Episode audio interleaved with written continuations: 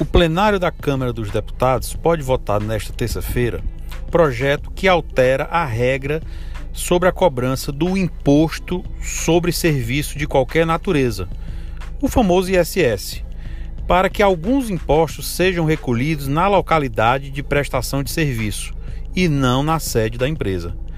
As mudanças no imposto então estão previstas no relatório do deputado Herculano Passos, do MDB de São Paulo, que fixa regras unificadas para o recolhimento do imposto sobre setores específicos, como planos de saúde, consórcios, cartão de crédito e serviço de arrendamento mercantil, o famoso leasing.